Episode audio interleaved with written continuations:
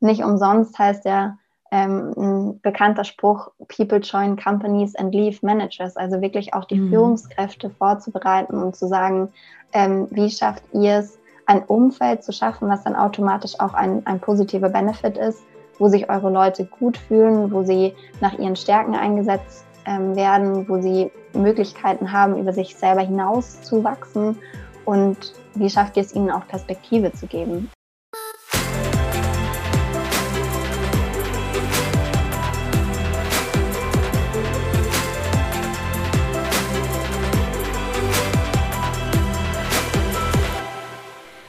Moin und herzlich willkommen zum Equalate Podcast. Der Podcast, wenn es um das Thema Diversität und Inklusion im Sportbusiness geht. Alle zwei Wochen habe ich, Johanna Mühlbayer, spannende Gästinnen und Gäste aus dem Sportbusiness vor dem Mikro.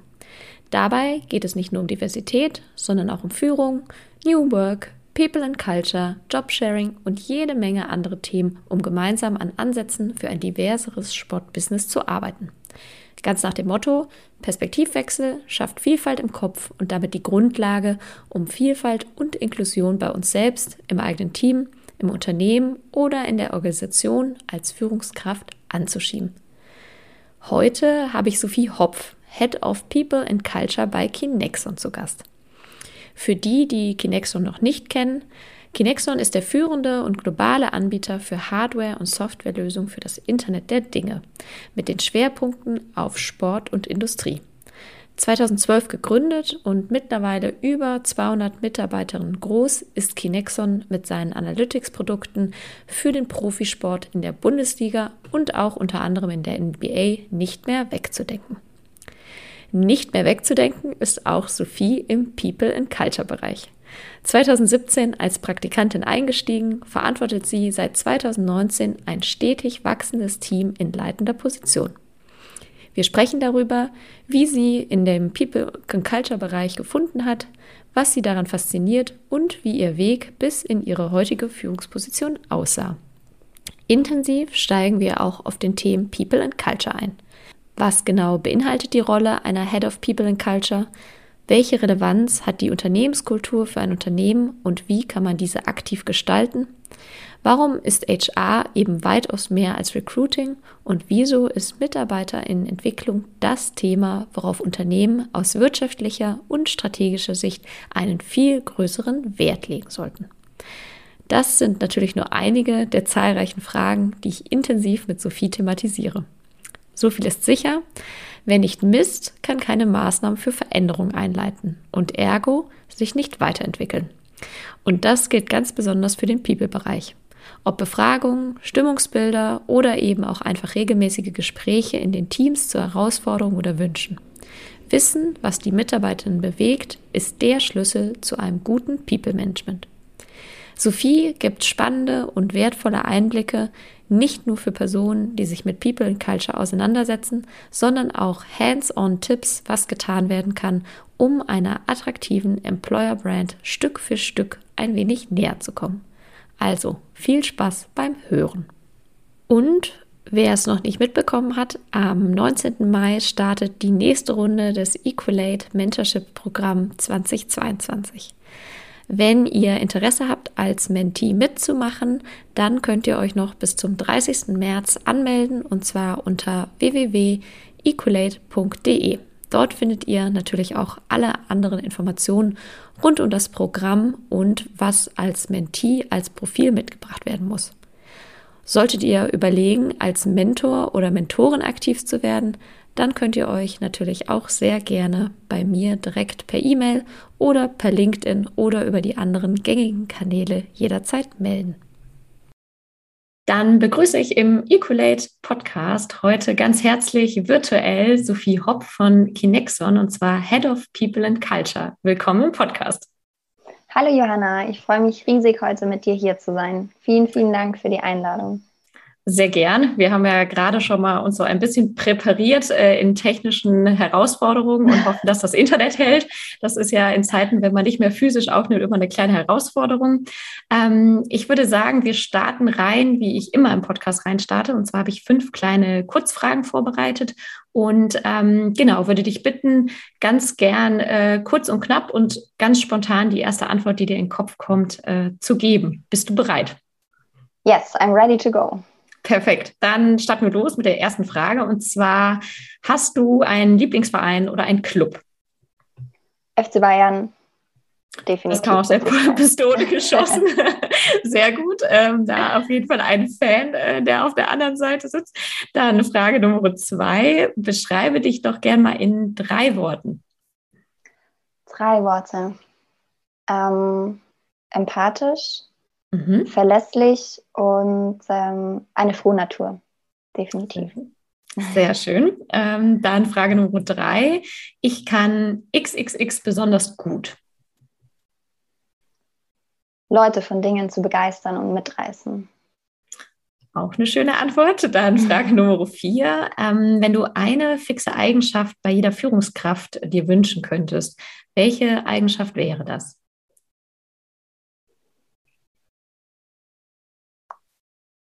Empathie. Also ich glaube mhm. wirklich, Empathie ist so mit das Wichtigste ähm, im heutigen Führungsleben. Und ähm, es kommt meiner Meinung nach leider öfters noch zu kurz. Mhm. Ja, würde ich dir auch zu 100 Prozent zustimmen. Dann die letzte Frage. Wenn du eine Person, egal wer, egal ob lebend oder nicht mehr lebend im Sport oder auch im Sportbusiness interviewen könntest, wer wäre das denn? Und da auch ganz gerne, äh, warum? Oh, das ist eine richtig gute Frage. oder irgendein ähm, Idol, welches du vielleicht hast der, so. Ja, also der erste, der mir sofort in den Kopf gekommen ist, wäre Bastian Schweinsteiger. Ähm, mhm. War in meiner Jugend immer mein großes Idol. Ich finde, das ist ähm, eine Persönlichkeit und ein Mann, der es einfach auch immer geschafft hat, Leute mitzureißen und zu begeistern, aber trotz seiner unfassbaren Karriere immer bodenständig zu sein, ähm, ja, die Familie sehr, sehr hoch anzusiedeln und einfach der absolute Familienmensch zu sein. Und er ist jetzt auch, ähm, obwohl er seine Sportkarriere beendet hat, trotzdem einfach noch, ja, sehr nahbar und versucht, ähm, das, was er im Sport eigentlich, ja, mitgenommen hat, jetzt mhm. als Multiplikator auch ähm, an andere weiterzugeben, ähm, ist sozial engagiert und das finde ich einfach eine unfassbar beeindruckende Persönlichkeit und äh, mit Sicherheit, ich würde mit ganz, ganz vielen Leuten sprechen wollen, aber er war so der Erste, der mir in den Kopf gekommen ist. Cool. Ja, ich habe witzigerweise vor zwei, drei Wochen gesehen, dass er jetzt, also er selber das Buch nicht geschrieben, sondern ich weiß gar nicht welcher Autor, aber heißt äh, Einer von euch der Titel. Ähm, und mhm. äh, das passt so ein bisschen zu dem, was du gerade sagtest. Total. Diese Nahbarkeit einfach. Cool. Ähm, dann würde ich sagen, steigen wir doch direkt mal ein und vielen Dank für deine Spontanität. Äh, wir werden heute ja auch ja, viel über dich bis in deinen Karriereweg äh, zu Kinexon, aber vor allem auch in der Funktion, die du dort hast als Head of People and Culture mhm. sprechen und ähm, ja, da vor allem auch eben auf die Relevanz äh, des Themas äh, People und Culture im Unternehmenskontext. Und ähm, vielleicht kannst du da heute uns ja auch ein paar Insights und vielleicht auch ein paar gute Tipps und Tricks noch mitgeben, was man so tun kann. Und ich mhm. würde ganz gerne mit äh, einem kleinen Einstieg anfangen. Und zwar, wann wusstest du denn, dass du in den People-Bereich möchtest? Mhm. Sehr gute Frage. Ähm, ich war grundsätzlich immer ein Mensch, ähm, der sich super für andere Menschen begeistern konnte und auch für zwischenmenschliche Beziehungen. Das, das war eigentlich immer so das, was mir am meisten gelegen hat, auch schon in der Schulzeit. Und ich wusste, okay, die soziale Richtung wird es bei mir eher nicht. Ähm, mhm. Sowas wie Lehrer oder Medizin, da, da habe ich mich einfach nicht gesehen. Der reine Zahlenmensch bin ich auch absolut nicht. Ich glaube, mhm. ähm, die Story, dass mein Papa mir versprochen hat, ähm, wenn ich eine 2 im Mathe-Abi schreibe, und äh, ich das schaffe, dann zahlt er mir und meinem Freund einen Paris-Städtetrip, das alles. und ähm, ja, deswegen habe ich eigentlich für mich entschieden, ich möchte unbedingt was für Menschen machen. Und da lag dann eben auch der People-Bereich sehr, sehr nahe. Mhm. Und ja, deswegen habe ich dann mit BWL, dem klassischen Studium, angefangen, mhm. habe aber mich bewusst für BWL entschieden, nicht weil ich gesagt habe, ich weiß nicht, was ich sonst machen soll, sondern weil ich wusste, man kann da eben auch diesen Schwerpunkt, äh, Schwerpunkt Personalmanagement ähm, mhm. wählen. Und ja, dann habe ich diesen Weg eingenommen und habe dann eben den Schwerpunkt Personalmanagement ähm, mhm. gewählt und habe auch während dem kompletten Studium versucht, sehr, sehr viel Praxiserfahrung auch reinzubringen mit Werkstudententätigkeiten und Praktika, dass ich im Prinzip den kompletten People-Bereich auch kennenlernen kann und ja. kennenlernen und vor allem dann auch mit der Zeit lieben lernen. Ähm, mhm. Habe einfach gemerkt, das ist ja genau das Richtige für mich. Ja, ja, mega cool. Vor allem muss man ja auch sagen, also ich habe ja auch BWL studiert, ähm, aber eher aus dem Grund, äh, aus dem, glaube ich, viele BWL äh, studieren, dass ich nicht so ganz genau wusste, was ich eigentlich machen möchte und dachte, ach ja, das, also was man da so machen kann, interessiert mich auf jeden Fall. Ähm, gut, mein Vater auch aus dem Wirtschaftsbereich kommt, vielleicht hat man da auch immer so einen kleinen Hang dann in so eine Richtung, aber ähm, ja, habe damals schon immer sehr und auch heute die Leute auch äh, durchaus ähm, beneidet, die schon doch sehr früh wussten, was sie wollten. Ähm, ich weiß, im Steuernbereich gab es da auch immer sehr viele Leute und fand das mhm. sehr cool. Und du sprachst ja gerade an, ähm, bevor wir auch gleich so ein bisschen dann auf deinen Einstieg ja auch bei Connex, äh, Connexon, der äh, Kinexon, Entschuldigung, der ja sehr ähm, früh dann eigentlich auch schon im Studium mhm. startete, kam, ähm, dass du verschiedenste Bereiche, äh, sprich äh, Praktika auch schon in anderen Unternehmen gemacht hast. Ähm, Du warst bei BMW, glaube ich, du warst bei Audi mhm. im Praktikum, äh, bei Norcom IT AG. Ähm, hast du da in den verschiedenen Bereichen und auch Konzernen irgendwie große Unterschiede mit dem, also mit Blick auf HR festgestellt? Oder war das erstmal so, dass du sagst, Mensch, interessiert dich irgendwie alles und ähm, war für dich auch einfach wirklich mit dem Ziel, erstmal breit, breit zu schauen? Mhm. Also für mich war damals wirklich das Ziel, breit zu schauen, mhm. verschiedene Bereiche auch kennenzulernen. Aber was mir relativ schnell auch aufgefallen ist, das Thema People wird in jedem Unternehmen unfassbar unterschiedlich gelebt. Und ein Großkonzern macht es an, anders als ein Mittelständler. Und auch die Großkonzerne unter sich, also mit BMW und Audi, hast du einfach einen großen Unterschied gemerkt. Mhm. Und am Ende ähm, was für mich einfach auch ein großes Learning war, in den Großkonzernen bekommst du halt sehr viel, ähm, ja, zwar mit, aber für den People-Bereich bist du halt für einen sehr, sehr kleinen Bereich mhm. zuständig, weil es einfach unzählig viele Leute in einem People-Bereich gibt. Und ähm, ja, das hat mir am Anfang auf jeden Fall ganz, ganz viel auch zum Lernen gegeben und ich mhm. habe mich in dem Umfeld auch wohl gefühlt. Ähm, für mich war es aber einfach auch schön, dann Einblicke jetzt bei Norcom IT zum Beispiel in, in eher den mittelständischen Bereich auch zu bekommen. Und am Ende hat sich aber auch gezeigt, das Team, in dem du arbeitest, mit dem du arbeitest, ist eigentlich das, was, was am meisten auch ausmacht. Mhm. Ja, und du bist ja dann ähm, genau 2017 äh, das erste Mal mit Kinexon in Berührung gekommen, hast dort Praktikum gemacht und warst mhm. dort auch als Werkstudentin tätig, bevor du ähm, dann dort auch fix eingestiegen bist. Mhm. Ähm, erzähl doch noch mal vielleicht ganz kurz für die, die es nicht wissen, äh, in nur drei, vier Sätzen, was Kinexon macht und gerne, weil du es gerade auch ansprachst, dass man bei den Großkonzernen ja für seinen kleinen Bereich zuständig ist, äh, wie groß damals oder vielleicht auch wie klein Kinexon damals äh, war, weil das hat sich ja, so viel ich weiß, auch ganz schön verändert in den letzten Jahren. Ja, sehr gerne. Also Kinexon äh, wurde 2012 gegründet und ähm, wir sind ein führender und globaler Anbieter für Hard- und Softwarelösungen für das Internet der Dinge. Das mhm. ähm, klingt für viele jetzt wahrscheinlich auch sehr abstrakt, aber ähm, um, um da einfach ein bisschen mehr auch ähm, Insights zu geben, wir haben unsere Schwerpunkte im Sport und im Industriebereich. Im Sportbereich sind wir ähm, weltweit führende Analytics-Anbieter. Ähm, das heißt, mhm. im Profisport nutzen unsere Kunden ähm, Performance-Analysen für die Sportler in Trainings- und Spielsituationen und ähm, werten diese in Echtzeit aus. Das heißt, ein Trainer hat am Spielfeldrand während einem Training oder einem Spiel die wichtigen und relevanten Daten einfach und übersichtlich von den Spielern ausgewertet. Das mhm. heißt, ähm, man kann so die Leistung der Spieler im Blick behalten, man kann Verletzungsprävention betreiben und was eigentlich auch super, super schön ist, man kann auch das Fan-Engagement erhöhen. Mhm. Vielleicht einige, die, die zuhören, kennen es auch. Das heißt, wenn man ähm, in der Arena ist oder auch ähm, im, im, Fernsehen ein, ein Spiel verfolgt, dann bekommt man oft ja auch Daten von den Spielern mit eingeblendet. Ähm, mhm. so weite Laufwege hatten sie, ähm, das war die Passgenauigkeit und das kann man mit unserer Technologie auch analysieren. Das heißt, ähm, wer sind unsere Kunden? Zum Beispiel 75 Prozent aller NBA-Vereine ähm, nutzen unsere Technologie.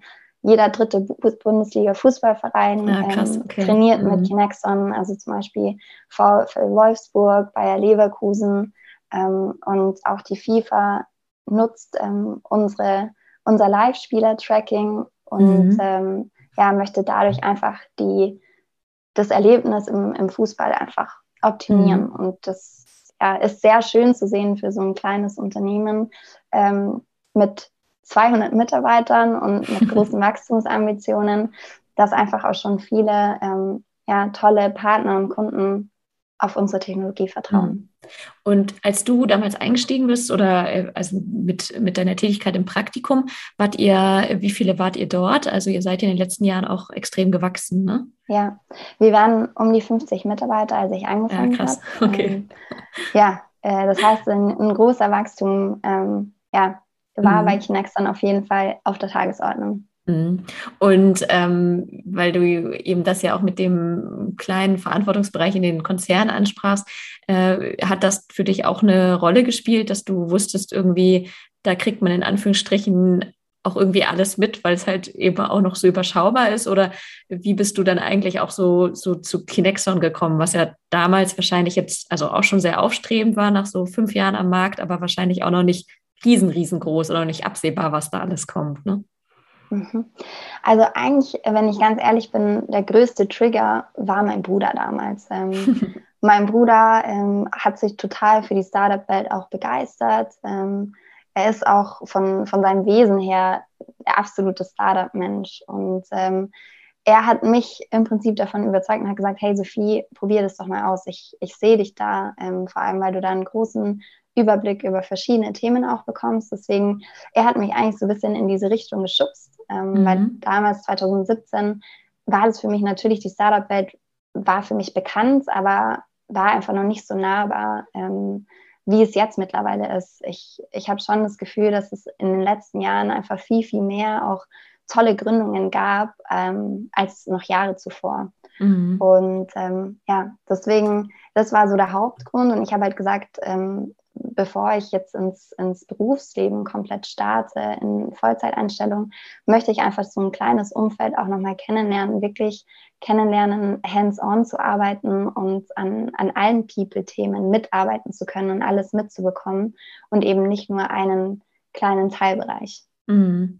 Ja, und dann bist du dort erstmal nie wieder weggekommen mit dem Ergebnis jetzt, aber das äh, ja eigentlich umso spannender, weil du bist ja dann ähm, 2018, glaube ich, äh, fix eingestiegen, korrigiere mhm. mich, wenn ich es falsch sage, und bist dann auch äh, relativ schnell, und zwar 2019, zur ähm, Head of People and Culture äh, befördert worden. Also sprich, hast dann ähm, den Lead für die gesamte Abteilung übernommen. Vielleicht kannst du erst mal sagen, ähm, wie ist, wie ist das gekommen? das ist ja ein beeindruckender Weg, äh, sowohl in der Zeit als auch natürlich dann. Und du äh, ja, warst ja dann auch noch nicht so lange im Arbeitsleben, wahrscheinlich auch für dich total spannend. Absolut. Ähm, und wie du vorhin gesagt hast, und ich bin nicht so schnell weggekommen, ähm, ja, aber es war definitiv die, die beste Entscheidung, die ich damals treffen konnte, mich mhm. für Kinexon und für ein kleines Unternehmen zu entscheiden. Und ähm, ja, der Weg hat angefangen. Ich war gemeinsam mit einer Kollegin im Recruiting, ähm, einer Werkstudentin und äh, unserem, einem unserer Gründer Oliver, die, ja, wo wir einfach gemeinsam den, den Peak-Bereich äh, gerockt haben mit unfassbar viel grüner Wiese. Mhm. Und ähm, wir haben versucht, Stück für Stück einfach Strukturen zu schaffen ähm, und ähm, viele tolle People-Inhalte. Und ja, mit dem Wachstum von Kinexon ist natürlich auch das People-Team Stück für Stück gewachsen. Auch ich bin Stück für Stück gewachsen. Ich äh, bin zwar von Anfang an ins kalte Wasser geworfen worden, ähm, mhm. im positiven Sinne aber. Ähm, dadurch hatte ich eine unfassbar große Lernkurve und ich habe mich aber nie alleine gefühlt. Also es, ähm, mein damaliger Chef Oliver, der war auch immer für mich da. Er hat mich gefördert und gefordert, hat mir unfassbar viel äh, vertraut und hat mir die nötigen Freiräume gegeben, um mich einfach selber ausprobieren zu können, hat mich aber gleichzeitig auch ja, nie allein gelassen und war immer ein unfassbar wertvoller Sparing-Partner. Das mhm. heißt, da war eigentlich die, die Zusammenarbeit mit ihm war schon sehr prägend ähm, für mich in der Zeit, also im positiven Sinne. Mhm. Und ähm, ja, mit dem Wachstum auch von Connexo, mit den Mitarbeitern, haben natürlich auch die People-Inhalte immer mehr Relevanz gewonnen. Da ging es dann nicht mehr nur um Recruiting, sondern vor allem auch ganz stark um das Thema Mitarbeiterbindung, ähm, mhm. Personalentwicklung und ähm, das ganze Vielleicht, Thema natürlich mhm. auch Culture. Ja, ja. Vielleicht, also bevor wir da gleich einsteigen, ich würde sogar noch mal kurz einen Schritt zurück und zwar, was mich noch extrem interessieren würde. Ähm, war für dich, also da wurde wahrscheinlich an dich ja das Angebot sozusagen herangetragen, dass du diese Abteilung äh, führen kannst. Mhm. War das für dich sofort klar, dass du das machst und hast du da irgendwie äh, dich sofort entscheiden können oder ähm, was ist da so in dir passiert?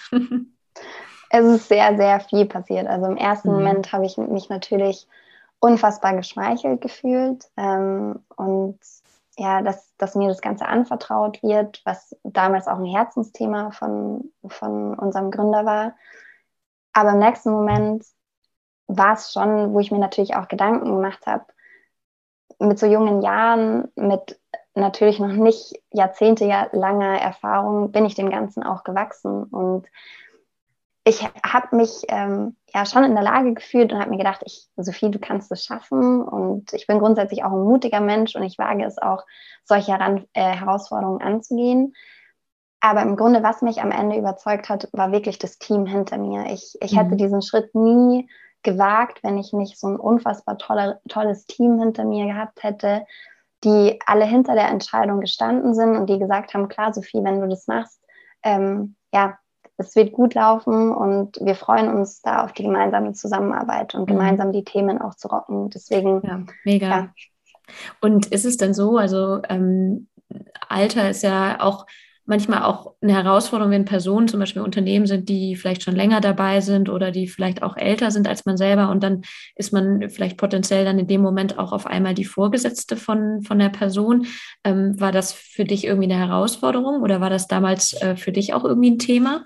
Oder ähm, war das, ich sag mal, ähm, ist das dann so natürlich, weil eure Stimmung im Team auch so gut war, dann einfach mitgewachsen? Also für mich war es dahingehend kein Thema, weil meine Kollegin, die bei mir im Team ähm, ist, die auch schon sehr viel Erfahrung gesammelt hat, die selber auch schon ein People-Team geführt hat, mhm. die stand zu 100 Prozent hinter mir und sie hat gesagt, Sophie, es ist die einzig richtige Entscheidung, dass du es machst. Sie konnte und kann sich das auch derzeit nicht vorstellen, weil sie ähm, ja in Teilzeit arbeitet und einfach auch einen hohen Anspruch an sich selber hat, würde sie diese Rolle auch ausüben ähm, und wo sie einfach sagt, das, das würde sie so in, in dem Umfang nicht schaffen. Deswegen hatte ich da ja die beste Situation eigentlich überhaupt, weil meine Kollegin ist der wertvollste Sparing-Partner für mich, für alle Themen. Ich kann ihr zu 100 Prozent vertrauen. Ich kann mit ihr jegliche Herausforderungen auch gemeinsam ja, meistern und besprechen und ähm, nichts scheint unmöglich. Und mhm. das ist aber was, was für mich absolut keine Selbstverständlichkeit ist, ähm, cool. sich da so gegenseitig zu supporten und zu unterstützen, obwohl es einfach jemand ist, der viel senioriger ist und auf den ersten Blick eigentlich ähm, ja, sie die, die passende Führungskraft gewesen wäre. Mhm. Ja, aber es, also muss man ja auch ähm, vor allem auch deiner Kollegin äh, beeindruckend anrechnen. Also ich würde sagen, ähm, es gibt leider auch viele Menschen, die nicht so selbstlos sind und die vielleicht zwar, obwohl sie wissen, eigentlich passt es zeitlich nicht oder vom, weiß nicht, Setting nicht, trotzdem äh, ja dann sich nicht zurücknehmen könnten. Und ähm, ja, spricht für, für ein gutes Team und einen sehr guten Zusammenhalt, wie sich das anhört. Mega. Also Absolut. Also wirklich cool. Absolut. Und ähm, du wolltest gerade ja auch schon so ein bisschen in die Richtung gehen. Ähm, ich würde gerne mal drauf einsteigen. Also People und Culture, das ist ja äh, ein Wort, was zumindest Gott sei Dank auch in letzter Zeit immer mehr und mehr aufkommt, auch äh, die Positionen gerade ähm, auch in Unternehmen immer stärker äh, auch diese beiden Themen vereinen.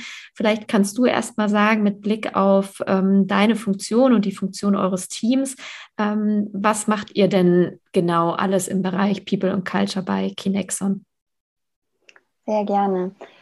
Das Team ähm, verantwortet eigentlich komplett ähm, den, den Candidate und Employee Lifecycle bei Kinexon. Mhm. Das heißt, von den Themen Recruiting über On- und Offboarding, das Thema People Development, Compensation and Benefits, ganze Thema Kultur, aber auch Organisationsstruktur liegt im Verantwortungsbereich ähm, von, von People and Culture. Das mhm. heißt, wir haben eigentlich einen maßgeblichen Beitrag dazu, ähm, wie die Mitarbeiter sich wohlfühlen bei Kinexon. Und deswegen ist unser großer Ansatz auch People First and We Care, weil das Wichtigste, was wir bei Kinexon haben, sind wirklich unsere Mitarbeiter.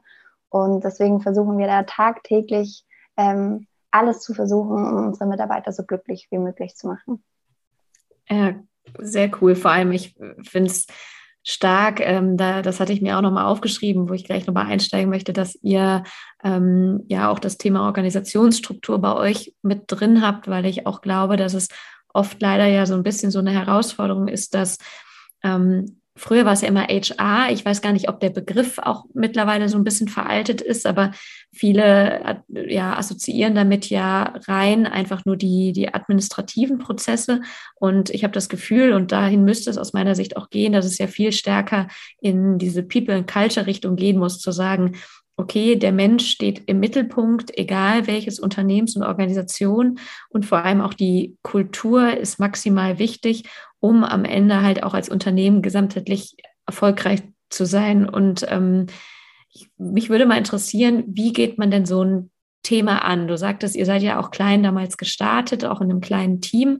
Ähm, und ich befasse mich auch viel mit People- und Culture-Themen, weil das natürlich auch mit, mit Diversity und Inclusion extrem zusammenhängt das ist ja irgendwie ein Riesenfeld, wo man alles und nichts machen kann. Ähm, kannst du da vielleicht mal sagen, was ihr vielleicht gerade macht oder habt ihr da einen Prozess irgendwie durchlaufen?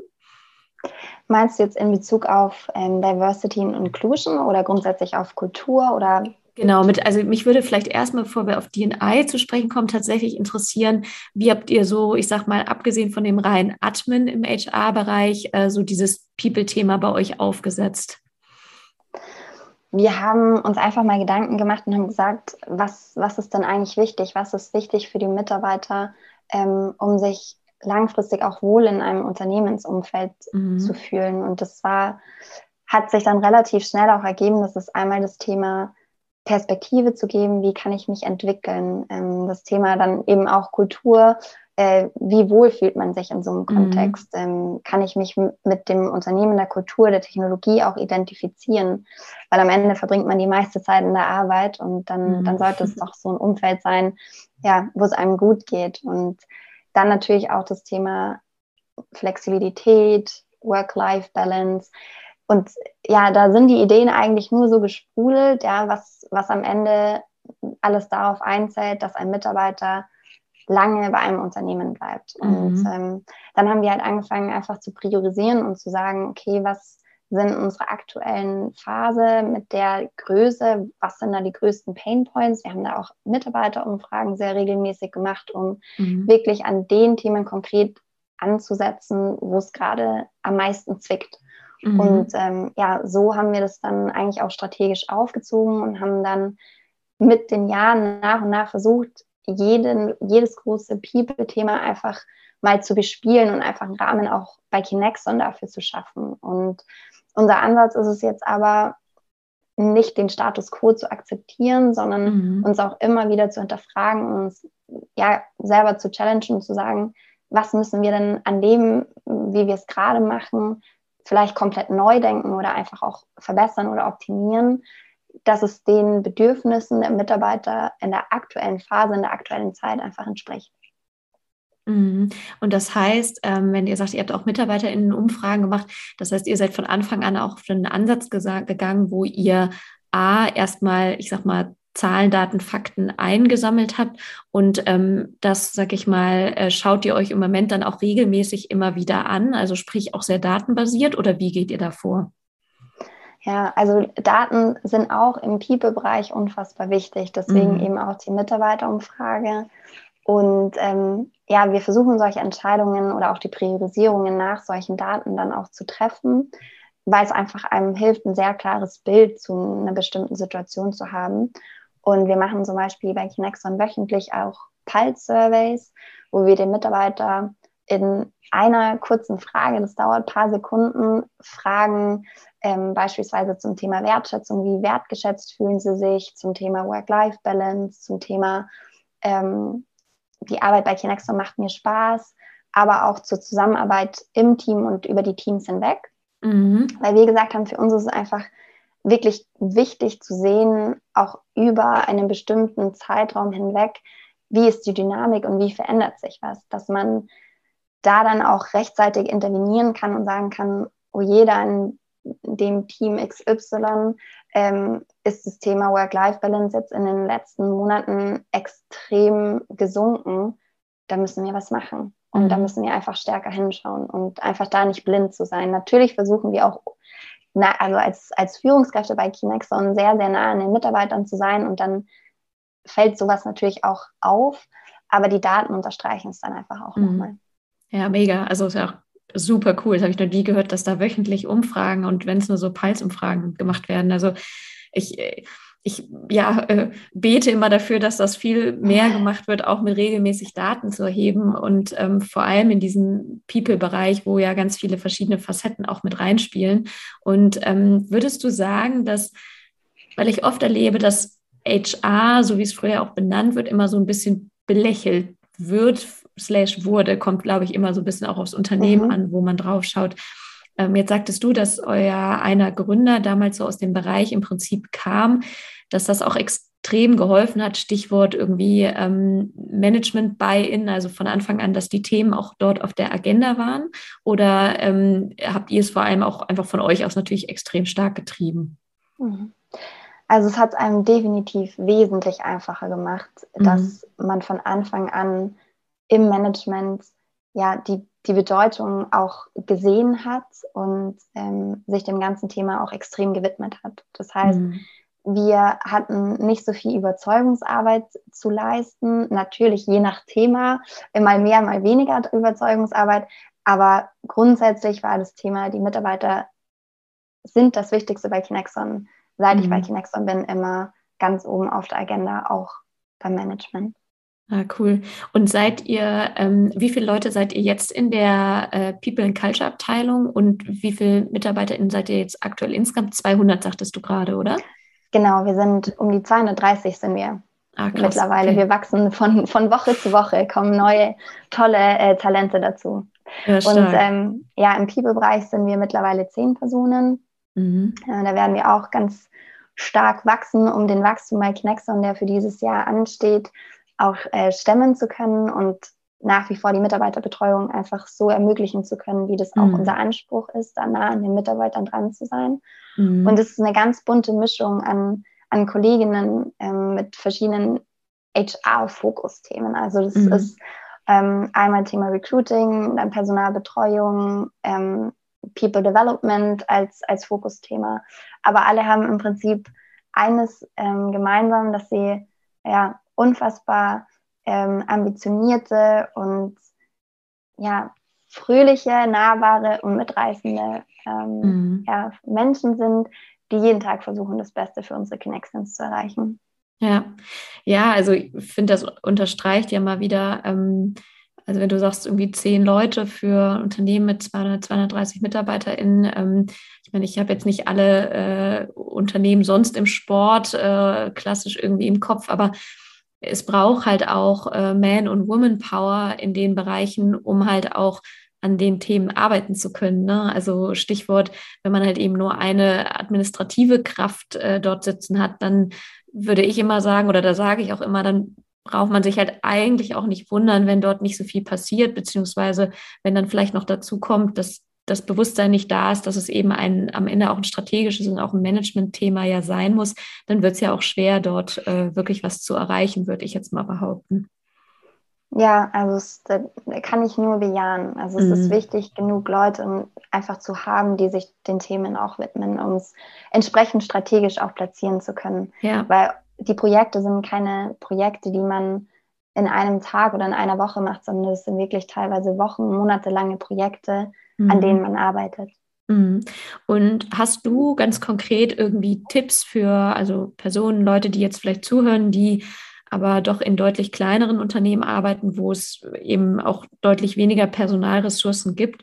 Ähm, würdest du sagen, es gibt, weiß nicht, innerhalb dieses Employee Lifecycles von äh, Hiring, Recruiting bis am Ende auch Offboarding irgendwie einen Bereich, der ist der definitiv wichtigste. Kann man das so sagen oder könntest du das so sagen? Ähm, oder was wäre dein Tipp, wenn man da sehr limitierte Ressourcen hat, wie man an das Thema rangehen könnte? Ich finde, es, es kommt ganz stark auch aufs Unternehmen und die Mitarbeiter an. Mhm. Ähm, ich würde ehrlicherweise den Fokus stark darauf setzen, auf Mitarbeiterumfragen zu setzen und wirklich die Mitarbeiter zu fragen, was ist euch wichtig, ähm, was, was macht das Arbeiten bei uns besonders und wo können wir noch besser werden und mhm. ähm, was können wir tun, dass wir noch lange ein attraktiver Arbeitgeber für dich bleiben. Und ja. je nachdem, was einfach in so einer Umfrage rauskommt, würde ich dann entscheiden, wo ich meinen Fokus in einem kleinen Team dann darauf lege. Ich glaube, das ist so ähm, der beste Ansatz, seine Ressourcen schonend einzusetzen, aber dann auf den relevanten und richtigen Themen und darauf dann ja mhm. seine, seine Manpower zu legen. Ja, und ähm, du sprachst es ja vorhin auch schon an, also Stichwort Kultur, ähm, auch mit Blick auf Zusammenhang zu Diversity und Inclusion. Ähm, vielleicht kannst du mal so ein bisschen sagen, so eine Unternehmenskultur ist ja, also die findet sich zum einen, aber die kann man auch aktiv mitgestalten. Und meine Überzeugung ist eben auch gerade, wenn wir auf Diversity und Inclusion schauen, also Inclusion heißt immer so schön, würde ich sagen, ist der Weg und Diversity ist irgendwie das Ziel. Und für den Weg aus meiner Sicht spielt halt die Unternehmenskultur, also Stichwort für Inclusion, auch eine extrem große, große Rolle. Ähm, wie, also was habt ihr bei Kinexon für eine Unternehmenskultur und ähm, wie seid ihr da hingekommen? Vielleicht kannst du da auch noch mal so ein bisschen Einblicke geben, wie man sowas angeht. Ja, sehr gerne. Also wie du schon richtig ansprichst, die Kultur ist eigentlich so das A und O für jedes Unternehmen. Es ist wirklich wie eine DNA, die die Entscheidungen, die Handlungen und auch die Verhaltensweisen von, von allen Mitarbeitern in einem Unternehmen auch stark beeinflusst und auch prägt. Und am Ende ist für mich aber auch Kultur etwas, was von jedem einzelnen Mitarbeiter stark geprägt wird. Das ähm, ist nichts, was man einfach in, in Plakaten an die Wände schreibt und ähm, wo man sagt, das ist jetzt unsere Kultur, das schreiben wir euch jetzt vor, sondern es entsteht durch das, ja, das, was man im Unternehmen für wichtig erachtet, wie man gemeinsam arbeitet, wie man kommuniziert, wie wertschätzend man ist, wie man gemeinsam Herausforderungen meistert ähm, und jeden noch so kleinen Erfolg feiert, wie man ähm, mit Fehlern umgeht, wie man Entscheidungen trifft und vor allem auch das Thema, wie familienfreundlich man zum Beispiel ist. Das sind alles mhm. solche Punkte, die machen eigentlich eine Kultur aus und mhm. ähm, haben einen unfassbar gro großen Einfluss darauf, wie wohl sich Mitarbeiter im Unternehmen fühlen, welchen Halt es den Leuten gibt und dann natürlich auch unmittelbar auf den Erfolg eines Unternehmens. Mhm. Mitarbeiter, die ja die zufrieden sind, ähm, sind im Umkehrschluss dann auch einfach leistungsfähiger und auch leistungsbereiter, viel für ein Unternehmen zu geben. Deswegen ist für mich grundsätzlich das Kulturthema eines der wichtigsten Themen auch im Unternehmen. Es ist wie ein Kleber, der einfach auch den Unterschied machen kann. Und mhm. ähm, ja, wie wir bei Kinexon das, das ganze Leben ist einmal, wir versuchen sowas nicht ähm, als Gesetz zu sehen, sondern wir haben das Thema Kultur immer und immer wieder auf der Agenda, wo wir sagen, wie schaffen wir es dann auch mit einem großen Wachstum oder jetzt beispielsweise mit der Herausforderung mit Corona, wo wir alle nur im Homeoffice gearbeitet haben, wie schaffen wir es, unsere einzige Kultur aufrechtzuerhalten? Das heißt, es ist, wird nicht stiefmütterlich betrieben und läuft einfach so nebenher, sondern man stellt sich im Management, auch ähm, auf der Leadership-Ebene immer wieder die Frage, wie schaffen wir es, die Kultur einzigartig zu halten? Und ähm, mhm. ja, es, das ist eben nichts, mhm. was, wo man vom Management sagen kann, äh, wir machen es jetzt so und so, sondern es muss einfach authentisch sein und ja. vor allem auch vorgelebt sein. Ja, ich glaube, es ist auch, ähm, also ich würde das zu 150 Prozent unterschreiben. Ich glaube, für viele ist die Herausforderung, dass es doch auch etwas sehr schwierig Greifbares ist, ne? weil wie du ja richtig mhm. sagst, Kultur spiegelt sich irgendwie in allem wieder. Eine Kultur ist auch in gewisser Weise schon auch, würde ich sagen, ein Stück weit ja auch dynamisch, weil wenn sich das äußere Umfeld verändert, du sprachst gerade äh, Corona an, dann ähm, muss man irgendwie auch schauen, wie schafft man es auch eine, eine, Kultur, die wir pflegen wollen oder die wir haben wollen, auch in so einem Setting irgendwie aufrechtzuerhalten. Und ich habe oft das Gefühl, neben dem, dass es gerne in so, ah ja, das macht jetzt HR abgeschoben wird, was schon der falsche mhm. Ansatz ist. Also korrigiere mich, wenn ich jetzt was sage, wo du, wo du nicht mit d'accord bist. Aber dass es oft eben auch leider was ist, so, ja, okay, was machen wir jetzt? Und eben nicht einfach nur fünf Werte auf dem Papier zu malen, sondern auch diese Werte ins Leben zu bringen. Also ich weiß nicht, falls dir noch irgendwie so konkrete Tipps einfallen, wie man sowas angehen kann oder ob ihr euch da irgendwie extern Hilfe geholt habt. Vielleicht wäre das auch noch interessant. Habt ihr da mit externen gearbeitet oder? Nein, wir haben nicht ähm, mit, mit externen gearbeitet. Mhm. Ich sage aber nicht, dass das ein falscher Ansatz ist. Ich glaube, mhm. es ist mhm. oft gut, ähm, nicht der Prophet im eigenen Land zu sein, sondern wirklich jemanden, der spezialisiert auf so ein Thema ist, heranzuholen, der es wirklich als großes Projekt auch aufzieht und ähm, ja, mit dem richtigen Ansatz da einfach rangeht und auch mit der richtigen Erfahrung. Mhm. Wie wir ja. es bei Kinexon gemacht haben, wir haben einfach auch geschaut, was ist denn uns als Unternehmen wichtig? Wer wollen wir denn sein und was ist auch unseren Mitarbeitern wichtig? Und so wurde das Thema eben mhm. aufgezogen.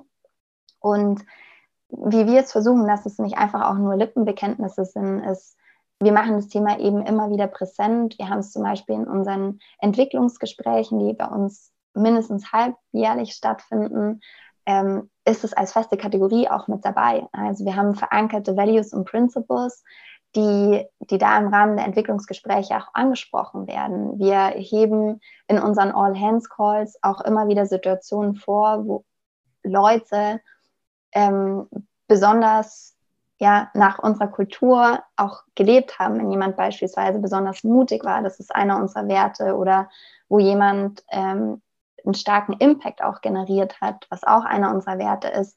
Das versuchen wir dann einfach auch an, an alle Kinexins zu, zu kommunizieren und zu zeigen, hey, das ist das, was, was uns ausmacht und äh, was uns wichtig ist. Mhm. Das ist auch. Ja, es, entschuldige, ich wollte dich reingrätschen. Nein, gar kein Problem. Mhm. Ähm, also was ich, also was ich total gut finde, ist, dass äh, ihr das ja, also genau, es hat ja zweierlei Effekt, wenn man das macht. Zum einen ähm, es ist ja auch eine gewisse Wertschätzung der Person gegenüber, wenn sie eben, ne, wie du es gerade sagtest, irgendwie was Mutiges gemacht hat. Und gleichzeitig hat es ja den positiven Effekt, dass die Werte und eure Kultur auch immer wieder nach außen, also sprich in die gesamte Runde getragen wird und ähm, vielleicht auch die, die neuer dabei sind, auch die Kultur kennenlernen und wissen, Mensch, dafür stehen wir und sie halt doch auch immer wieder allen, ähm, finde ich, präsent gemacht wird. Und ähm, ich würde auch da behaupten, man kann in viele Unternehmen reingehen und äh, die Leute fragen, sagen, hey, was ist denn eigentlich eure Unternehmenskultur und wofür steht ihr? Und ich bin mir sehr sicher, dass es leider sehr viele Unternehmen gibt, wo die meisten Leute das noch nicht mal benennen könnten. Ne? Definitiv. Aber das liegt mhm. dann wirklich meistens daran, weil man es nicht immer und immer wieder ähm, präsent hat. Ähm, mhm. Da ist eigentlich das Stichwort überkommunizieren ähm, ja, ganz passend. Ja, cool. Und ähm, mit Blick auf genau Diversity Inclusion, weil es mich natürlich auch immer äh, sehr brennend interessiert. Äh, ihr seid ja auch in dem Umfeld, du sprachst ja an, äh, sehr äh, ja, Tech, IT-lastig. Ähm, die Branche ist jetzt ja auch, äh, wie man es oft nach außen zumindest auch mitkriegt, ja doch auch eher stärker männlich geprägt. Ähm, vielleicht bevor wir nochmal so ein bisschen auch auf das Thema Recruiting auch kurz eingehen, würde mich mal interessieren, ähm, wie geht ihr das Thema Diversity und Inclusion an? Habt ihr da nochmal äh, separat irgendwie, ich sag mal, das als Thema auf der Agenda? Ist das bei euch irgendwie mit integriert? Und ähm, was macht ihr da genau oder was sind vielleicht auch eure Herausforderungen, sofern du darüber sprechen kannst und darfst? Ja, sehr gerne.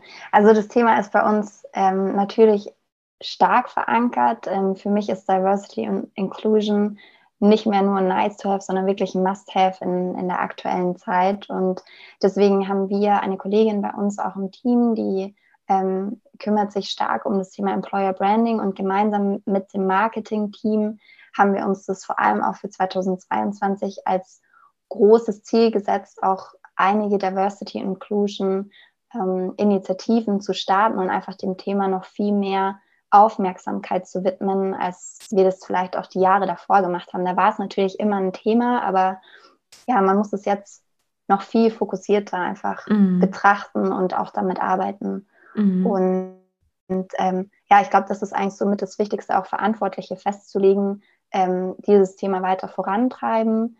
Natürlich ist unser Management auch ähm, dem Ganzen sehr aufgeschlossen und ähm, pusht dieses Thema auch, weil es am Ende natürlich auch für das ganze Unternehmen riesen Auswirkungen hat. Und so haben wir zum Beispiel in unserer großen Strategie haben wir ein, ein großes Ziel festgelegt, dass 25 Prozent aller unserer Hirings wirklich ähm, Frauen oder unterrepräsentierte Gruppen sind. Ähm, mhm. Uns einfach auch ganz oben zu verankern. Ja, und ähm, das kann ja durchaus auch sehr, also ich finde das erstmal gut. Ich glaube auch, dass es einfach an vieler äh, Stelle einfach ein Commitment oder ich sag mal auch eine Quote braucht, um da sich auch vielleicht selber intern erstmal den Druck aufzulegen. Es ist aber ja auch so, und das wird auch oft an mich herangetragen, so, naja, aber es gibt ja irgendwie keine und wir, wir finden keine. Und ähm, ihr werdet doch wahrscheinlich auch die Herausforderung haben, dass es manchmal schwer ist, an die 25 Prozent zu kommen. Ähm, ist das so? Und falls ja, was tut ihr, um trotzdem eurem Ziel gerecht zu werden? Hast du da ein paar Tipps?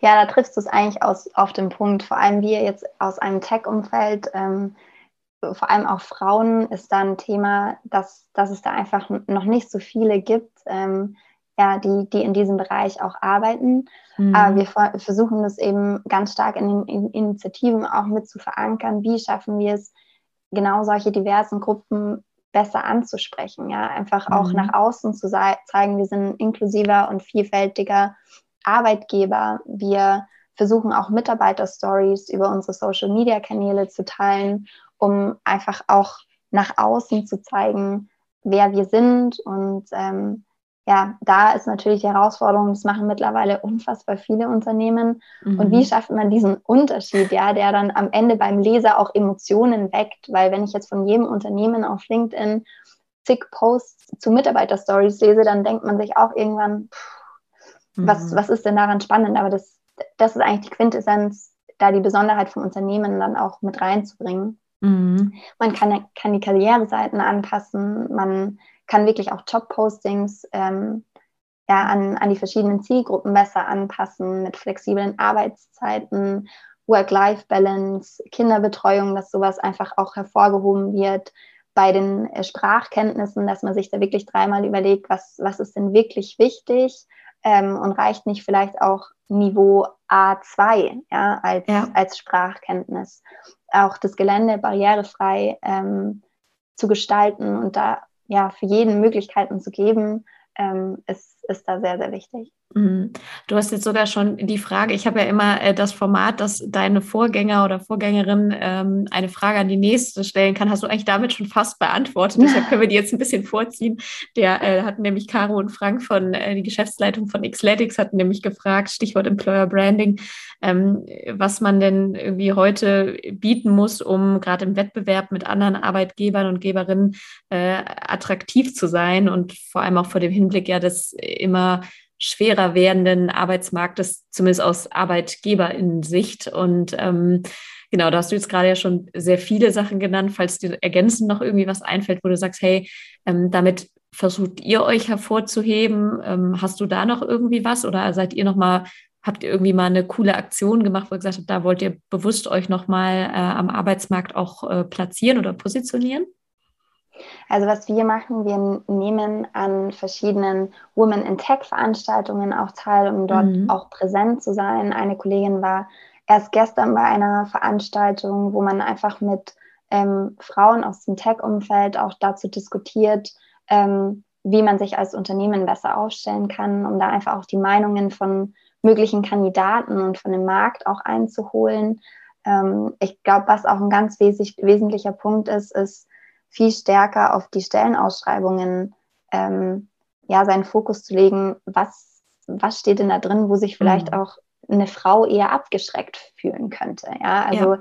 das ist ja leider ein weit verbreitetes Phänomen und ich finde es so unfassbar schade, aber und ich möchte da nicht in Stereotypen sprechen, aber ein Mann, ähm, wenn er eine Stellenausschreibung anschaut und es passen von fünf Anforderungen vier nicht, dann sagen viele, ich bin trotzdem der Beste für diesen Job und das, das hindert mich nicht daran, mich zu bewerben und ich, ja, ich bin da der 1A-Kandidat und eine Frau ist halt oft so, wenn, wenn vier der Punkte passen und einer passt nicht, dass man schon ins Zweifeln kommt, bin ich da wirklich die Richtige dafür? Bin ich dem Ganzen gewachsen? Und ich glaube, da muss man einfach schaffen, auch als Arbeitgeber zu ermutigen und ähm, ja, schon am Anfang einer Bewerbung keine solche Barriere einfach aufzubauen. Ja, nehmt ihr, ich, ich war witzigerweise gestern in einem, in einem Call, wo es auch rund um DNI-Themen ging und da waren Personen aus verschiedensten Unternehmen dabei, unter anderem eine auch aus dem äh, People Culture Bereich bei, bei Meta und die erzählte zum Beispiel, dass die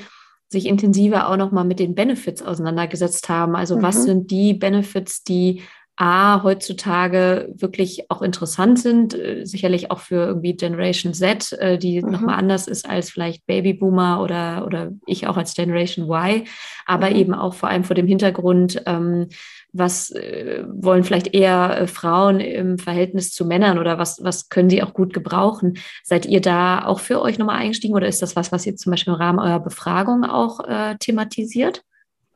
Ja, also es ist ein großes Thema bei unserer Befragung und grundsätzlich das Thema Benefits ist ein unfassbar wichtiges Thema. Also mhm. ähm, da versuchen wir uns auch Stück für Stück immer weiter zu verbessern, das Benefit-Programm auch aus, auszuarbeiten und auszuweiten.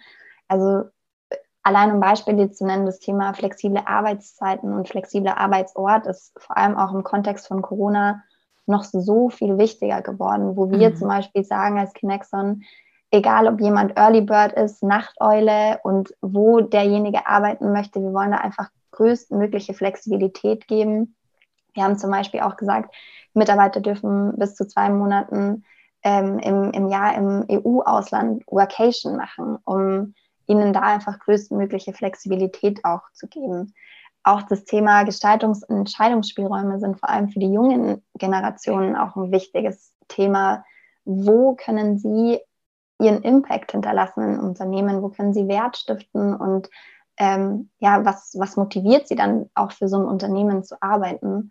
Ähm, genauso mhm. wie auch das Thema ähm, gesunde Führung. Also wie schaffen wir es, ähm, wertschätzend zu sein? Und nicht umsonst heißt ja ähm, ein bekannter Spruch, People join companies and leave managers. Also wirklich auch die mhm. Führungskräfte vorzubereiten und zu sagen, ähm, wie schafft ihr es, ein Umfeld zu schaffen, was dann automatisch auch ein, ein positiver Benefit ist, wo sich eure Leute gut fühlen, wo sie nach ihren Stärken eingesetzt ähm, werden, wo sie Möglichkeiten haben, über sich selber hinaus zu wachsen und wie schafft ihr es ihnen auch Perspektive zu geben? Ähm, beispielsweise Weiterbildungsbudget ist auch ein ähm, sehr attraktives Benefit zu sagen, als Unternehmen, ich, ich zahle mehrere tausend Euro im Jahr ähm, um die Weiterbildung von unseren Mitarbeitern zu fördern.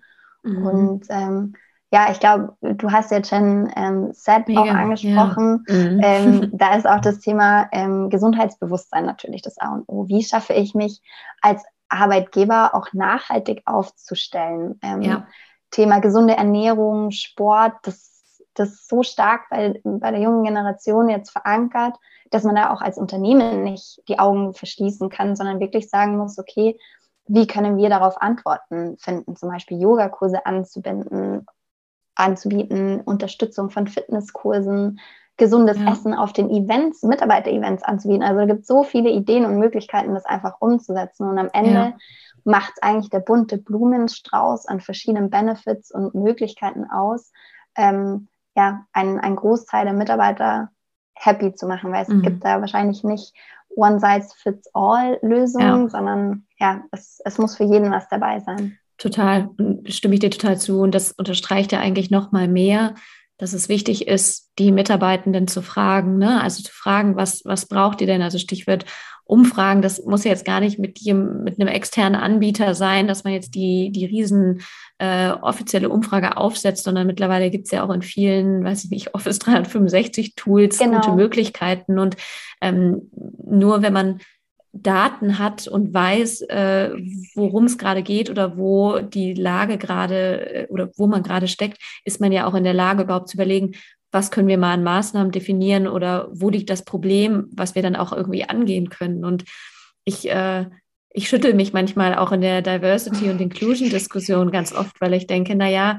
ähm, es werden Dinge äh, vielleicht auch, also ne, Quote ist immer das Gängigste, es wird irgendwie kritisiert oder das Thema, ja, es bewerben sich keine Frauen und dann frage ich halt immer so, naja, aber warum bewerben sie sich denn nicht? Und wenn mir dann darauf keine Antwort geliefert werden kann, dann denke ich so, naja, da ist deine Hausaufgabe, ne? Also ja. dann finde das erstmal heraus. ja, man muss halt einfach auch bereit sein, hinzuschauen. Das, Voll. Und da einfach nicht die Augen zu verschließen. Ja, und es kommt natürlich dazu, also klar, äh, sehr menschlich, dass man es äh, immer nicht gut findet, wenn man vielleicht den Spiegel vorgehalten bekommt, aber auch das würde ich sagen, gehört zu einer guten Führungskraft und ja einem guten Management dazu, dass man sich den Themen und Herausforderungen stellt, so wie man es ja in allen anderen Businessbereichen eigentlich auch hat und sagt, Mensch, okay, da scheinen wir gerade nicht gut zu sein, wie können wir besser werden und vor allem immer mit Blick darauf, dass es uns ja auch äh, wirtschaftlich am Ende des Tages was bringt und wenn es durch geringere Fluktuation oder halt äh, leichteres Hiring ist, weil man als Arbeitgeber interessanter wird. Ne? Mhm. Genau, deswegen sagen wir bei Kinexon, wir wollen nicht nur Landesliga spielen, sondern Champions League und dafür braucht es einfach regelmäßig den Spiegel vorzuhalten und zu schauen, wo kann man besser werden. Ja, das Danke für diese Worte. Die, also sollten sich alle Leute diesen Podcast anhören, würde ich sagen, um genau das auch mitzunehmen. Vielen, vielen Dank. Ähm, vielleicht äh, auch so in Richtung äh, abschließend zu kommen oder auch äh, Richtung Ende zu kommen. Ähm, du hast also die Frage von deinem Vorgänger oder deiner Vorgängerin äh, hast du ja gerade sozusagen schon beantwortet. Nichtsdestotrotz ähm, hast du auch die Gelegenheit, ja, eine Frage an deinen Nachfolger, deine Nachfolgerin, den, die du noch nicht kennst, äh, zu stellen. Das kann mhm. alles sein. Also es gibt keinerlei Vorgaben. Ähm, vielleicht, was dich auch selber gerade äh, umtreibt oder welche Frage du gerne beantworten haben wollen würdest. Fällt dir da mhm. spontan was ein? Ähm, hm.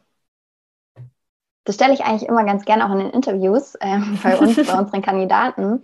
Äh, und zwar die Frage, was würdest du tun, wenn du wüsstest, dass du nicht scheitern würdest? Oh, das ist eine gute Frage. Die nehme ich für mich auch noch mal mit. ja, sehr cool. Gut. Sehr schön. Ähm, das, das also wirklich finde ich sehr gut. Ich bin mir sicher, dass die Person danach erstmal einen Moment drüber nachdenken muss. Aber zum Glück kann man lange Denkpausen im Podcast ja auch rausschneiden. sehr gut. Sehr gut. Cool. Sophie, vielen, vielen Dank für die Insights, für deine Zeit, die äh, sehr wertvoll und kostbar ist, äh, in dem Wissen, dass bei euch gerade ja auch viel Wachstum, viel Entwicklung und viele Themen sind, sodass äh, deine Zeit auch rar ist. Ähm, ich möchte mich herzlich dafür bedanken, auch was du an genialen Themen hier mit reingebracht hast. Ich bin mir sehr sicher, dass sehr viele Leute ähm, da auch für sich oder für ihren Unternehmenskontext viel mitnehmen können. Äh, an der Stelle äh, weiß ich, weil er es hören wird, äh, möchte ich mich auch nochmal an Philipp äh, Harold, also ehemals Möhring, bedanken. Der hat nämlich damals deinen Namen mir in den Ring geworfen und meinte, du wärst eine spannende Austauschpartnerin. Also vielen Dank, Philipp. Und ich handhabe es natürlich immer so, dass äh, mein Gast, meine Gästin das letzte Wort hat im Podcast, so dass du sehr gerne noch, ja, wenn du noch was loswerden möchtest, äh, noch irgendwas kommentieren möchtest oder sonst irgendwas sagen möchtest, dann darfst du das hiermit natürlich sehr gerne tun. Vielen, vielen Dank, Johanna. Also ich habe äh, die letzte Stunde unfassbar mit dir genossen und ich muss sagen, ich ziehe wirklich den Hut, was du da auf die Beine gestellt hast und dass du dich dem Thema Diversity und Inclusion so stark widmest und ja, ähm, Leuten Gehör verschaffst und auch in den Unternehmen ja, zu einem Umdenken ähm, führst. Und ja, da muss ich wirklich sagen, auch du in deinen jungen Jahren, ich, ich habe größten Respekt, was, was du machst und was du tust. Und ich bin mir ganz sicher, dass du damit noch sehr viel bewegen wirst. Und ja, auch an der Stelle noch ein Danke an, an Möhre. Vielen, vielen Dank. Ähm, es hat mich sehr gefreut, äh, meinen ersten Podcast zu machen. Ah, es war sogar dein erster, ja Mensch. Mein erster Podcast. Ähm, Freunde von mir haben schon öfter gesagt, Sophie, bitte mach das doch mal, aber ich, ich habe mich noch nie dazu durchgerungen. Aber ja, umso mehr freue ich mich, heute mit dir da zu sein. Und ähm, was ich gerne am Ende allen mitgeben würde, ist wirklich always see the possibility and not the problem. Cool. Vielen, vielen Dank. Dann würde ich sagen, mit den Worten schließen wir es und ähm, ja, danke für deine Zeit. vielen Dank, Johanna. Das war eine weitere Folge des Equalate Sports Podcast. Sollte euch dieser Podcast gefallen haben, dann freue ich mich sehr über Feedback als auch gerne über eine Bewertung auf Spotify. Das geht nämlich seit neuestem auch. Oder ansonsten natürlich auch gerne über Apple Podcasts. Habt ihr sonst Ideen für spannende Gästinnen und Gäste, die in meinem Podcast definitiv zu Wort kommen sollten? Oder Interesse an einer Kooperation, einem Austausch oder anderen Anknüpfungspunkten? Dann freue ich mich natürlich, wenn ihr Kontakt aufnehmt, entweder über meine Website, LinkedIn oder natürlich direkt per Mail. Ansonsten freue ich mich, wenn ihr das nächste Mal wieder dabei seid. Bis bald, Johanna.